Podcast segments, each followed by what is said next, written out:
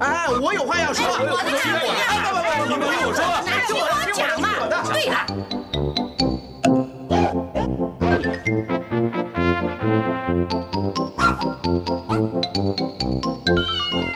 您有意见要发表吗？让我们一起进行大家谈。Thank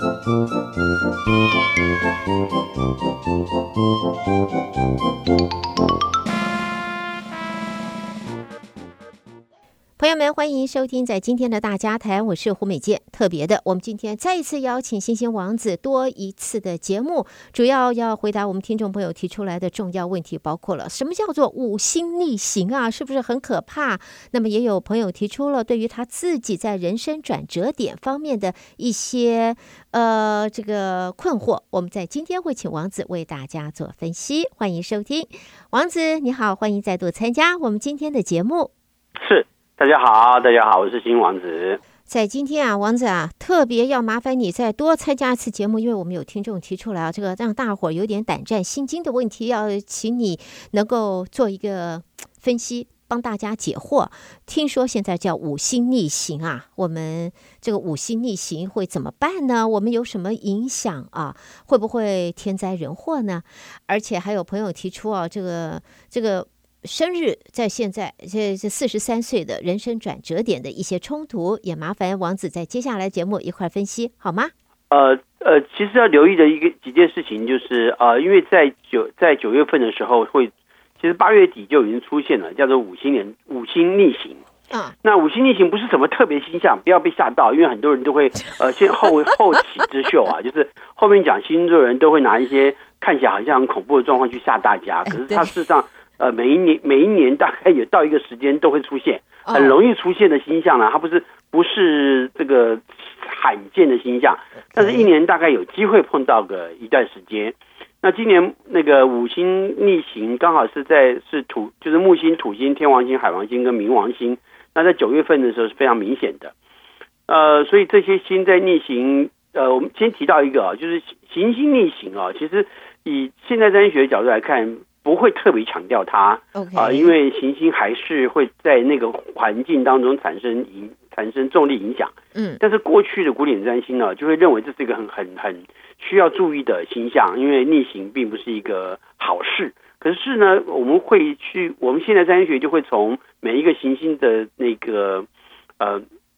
属性啊来判断。嗯，比如说土星、天王星、海王星跟冥王星是属于凶星啊，连火星在内都是凶星。那凶星逆行啊，就有点像是有有一个人拿棍子要打你，结果呢，他往后退了，那就打不到我们了，啊，就是要伤害我们，伤害不了了。所以凶星逆行啊，对我们来说，对大环境来说是好事，就是呃不好的状况呢会降低非常多。但是因为木星呢是一个吉星，木星也在逆行。那木星逆行就会造成呃倒行逆施啊，这个大环境呢可能会有一些政策上的问题，或者是一些整体的政府啊所作所为，或者是一些有名望的人做了一些不好的示范，啊，造成一些状况。那这个也是木星逆行容易发生的。不过大家都不要慌张，因为木星每一年像木星、土星、天海冥这五颗星啊，每一年都要逆行一次，嗯，每一年都要逆行，每一次逆行大概都一百二十天以上。甚至遇到一百五十天，像冥王星的一百五十天，它是很正常的，逆行状况是非常正常的，所以也不要太慌乱。只是有时候我们也看到这个星象啊，不要说那个哎，新王子都没有讲到这个星象，我不是不讲，因为其实他说真格的，在实际的生活运用上来看，它不会有造成太大的问题。是。反过来看，我们要讲的是九月份呢，这段时间其实会有很多呃跟人和相关的一些事情。哦，那但是要注意到，因为呃从大概呃八月下旬开始。火星进到双子座，啊、呃，火星进到双子座之后呢，这一次呢会待很长的时间，嗯，因为这次火星会逆行，火星大概一年到一年八个月左右会逆行一次，嗯，那所以逆行的时候呢，它会呃来来回会走很很长一段时间，所以当那个火星离开双子座，呃，到巨蟹座这段时间将近有七个月，嗯，好，会，所以它会一直火星在双子座这个这个这个星座上面呢。会一从八月今年的八月底啊，一直走到明年的三月底啊才会结束。嗯，所以就是大概八个月左右啊这段时间。那大家注意啊，因为火星呃当当大环境来看，火星进到什么星座的时候，就会有大环境跟这个星座相关的一些事情产生一些状态。而火星本身是一个凶星，或它是产生一些意外的突发的一些事件。那所以这个时候我们就要注意到，有些时候可能新闻是是不是容易摆乌龙啊？可能因为临时就拿到一个新闻，然后就就直接播出去了，结果这个新闻可靠度很低，或根本就不不是不根本就错的新闻，这是一个。第二个就是因为双子座本身，除了我们刚刚讲的，因为其实说实话，双子座管的就是交通部管的所有事情，什么通讯网络啦、电那个马路啊、啊电子商商务啊，什么东西的，跟电子相关的，呃，跟网路网有关的，呃，通讯有关的，资讯交流有关的，都几几乎都是双子座在管的哈。然后呢，呃，所以这个这个就要注意到，比如说我们看到的新闻是不是有问题，还有包含我们在开车的时候、使用道路的时候发生意外的几率都会比平时高出非常多。然后再加上，因为双子座本身跟交流互动有关，火星是一个冲动的，所以可能这段时间我们跟人跟人之间相互交流啊，要注意到是不是太冲动好，说话会不会太冲动？那刚好因为这段时间九月份的时候，呃，太阳会进到处女座。那这时候就会跟火星的双子座产生一个四，我们叫四分相，就是九十度角的一个冲击的角度。那这是负面的角度，所以这段时间大环境上面我们自己要注意，跟人之间啊，呃，我们刚刚强调九月份其实要人和，那于是跟人讲话就稍微注意到哈，不要第一时间就误会了别人，然后很快就就发出脾气来。那这个对大家来说还是要谨慎的哈，因为呃，毕竟要人和啊，所以不应该在这个时候跟人去争执。有的时候如果听不清楚、搞不清楚啊。多问几句是好的，但问的时候要稍微注意一下，你要跟对方讲清楚，说：“哎，对不起啊，我真的没有听清楚，我不是故意要质疑你啊。嗯嗯嗯”那你刚刚说那个什么意思？我可不可以再说一次，让我听，让我明白？好，我觉得用用这样态度去跟别人交流啊，那对方对人家就不会觉得你是不是在欺负我啊，或者你是不是在在故意在找我麻烦，故意找我茬或什么的哈？这个要解释一下，因为。这段时间啊，还是讲啊，礼多人不怪嘛，那你就客气一些啊，就减少一些人跟人之间语言上的一些交相互交流跟冲突啊。嗯，这个要提醒一下哈。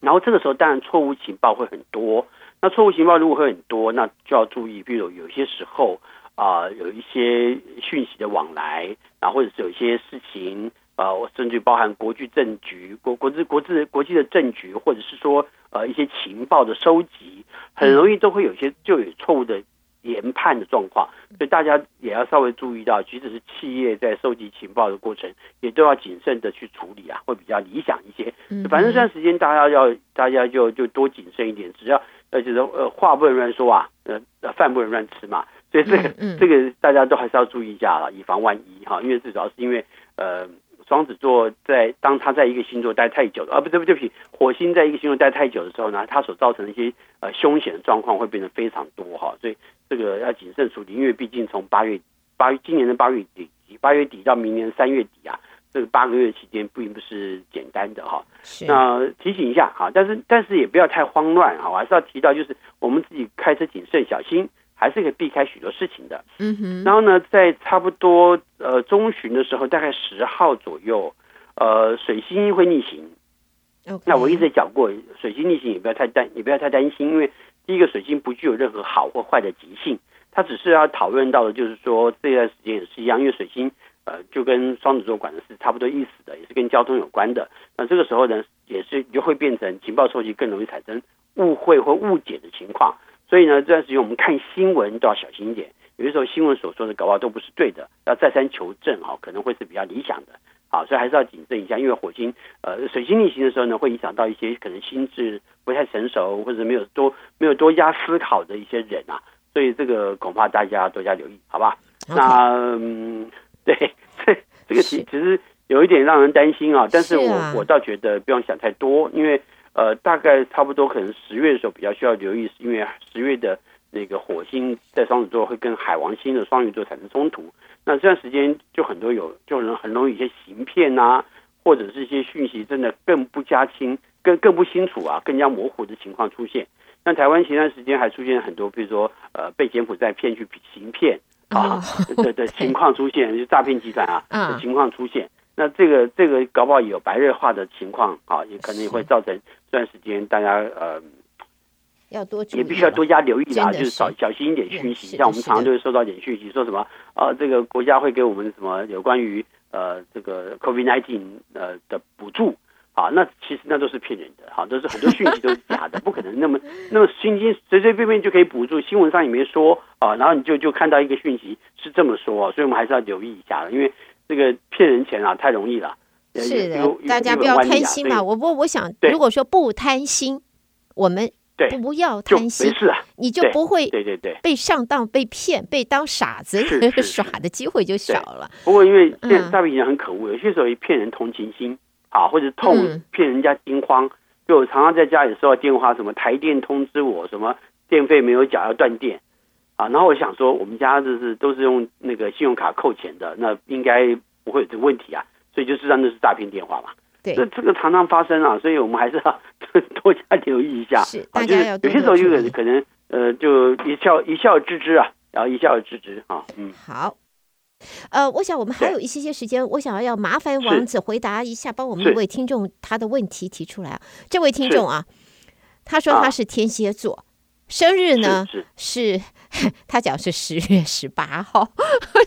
好像有一点应该这些应该还是天秤座吧？对，所以搞不清楚。但是呢，他说他现在面临的是工作跟家庭方面的这个。起伏转类，或者是说换篇章的，目前四十三岁，所以我想是是是。哦，四十三，OK，呀，所以我想王子啊，我我能够有的资料是这些，那么这个过多的私人资料我不大敢讲，所以麻烦你吧，那您对好，您您刚谈到的就是有关于现在正在做一些转变，哈，对，这我讲一些讲一些这个占星学上的一些时间周期啊，嗯，呃，占星学有一颗星叫做天王星。嗯哼，事实上，我们今我们今天会讲到两颗星，一个叫土星，一个叫天王星。嗯、那呃，我先讲土星哦，土星会影响到三个周期，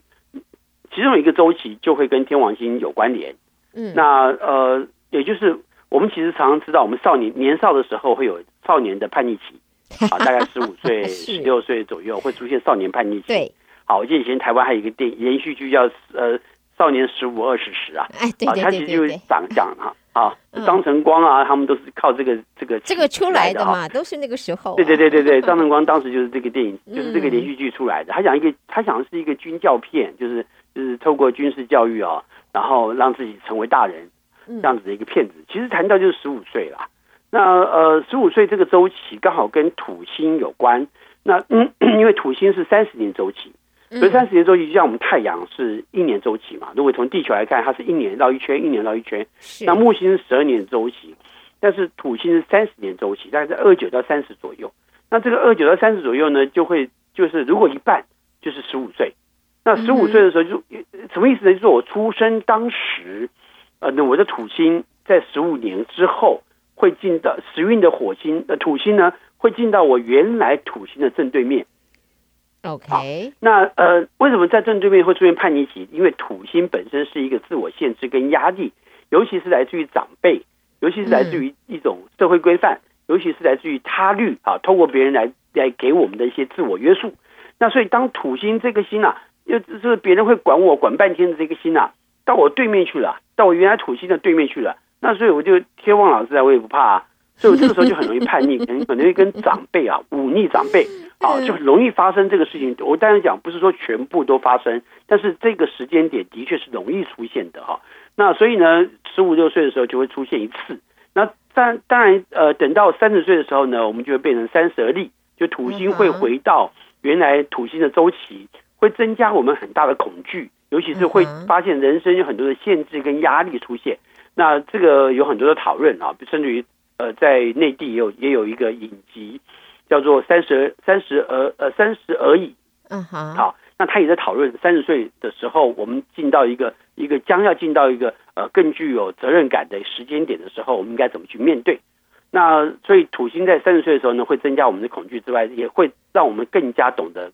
自律，啊，控制好自己。是但是到了差不多四十三到四十四或者四十五岁这段时间的时候。他会碰到另外一个叫天王星周期，那因为这个时候就是我们刚刚讲十五岁再加二九再加三十，